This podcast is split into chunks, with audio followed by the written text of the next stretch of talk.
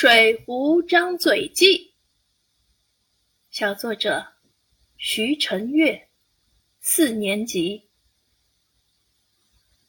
生活中会发生许多意想不到的事，一个不小心就会杀你个措手不及。又到周六了，一大早我就拿着羽毛球拍，兴冲冲的来到了气模馆。同学们都差不多到齐了，我们你一球我一球的开始练起羽毛球。我们打得不亦乐乎，运动场内一片热火朝天。休息一下吧，我都渴死了。同学提议道，正中我的下怀。我浑身大汗淋漓，也正觉得口渴，扔下球拍就往包里掏水壶。哎，地上怎么全是水呀？我看着座位旁的一滩水，奇怪的摸了摸鼻子，蹲下来往座位底下一张望，呀！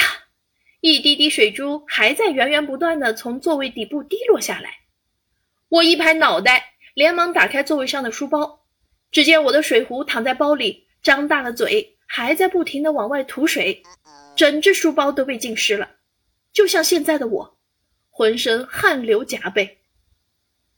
看来是我太粗心了，早上出门的时候没盖紧水壶盖子，就放进了书包。不仅水淹了书包，连座位也遭受了池鱼之殃。上课了！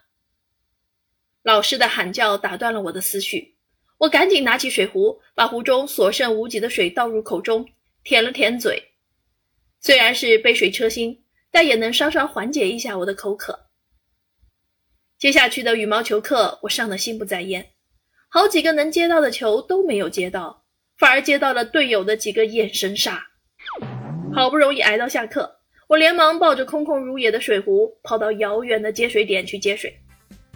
终于喝上了清凉爽口的开水，我舒服地叹了口气，拍拍水壶的圆肚子，笑道：“水壶啊水壶，人们都说守口如瓶，今天你可成了信口开河啦。”下次我可得做事仔细，再也不当小马虎了。教师点评：生活难免遇到难堪的事情，让人觉得不痛快。然而，小作者却通过自嘲的方式，幽默的笔触，将这一小插曲记录下来，让人忍俊不禁。看到张嘴的水壶，作者用细腻的笔触进行描写，并联想到自己，演绎出一段精彩的故事。让人印象深刻。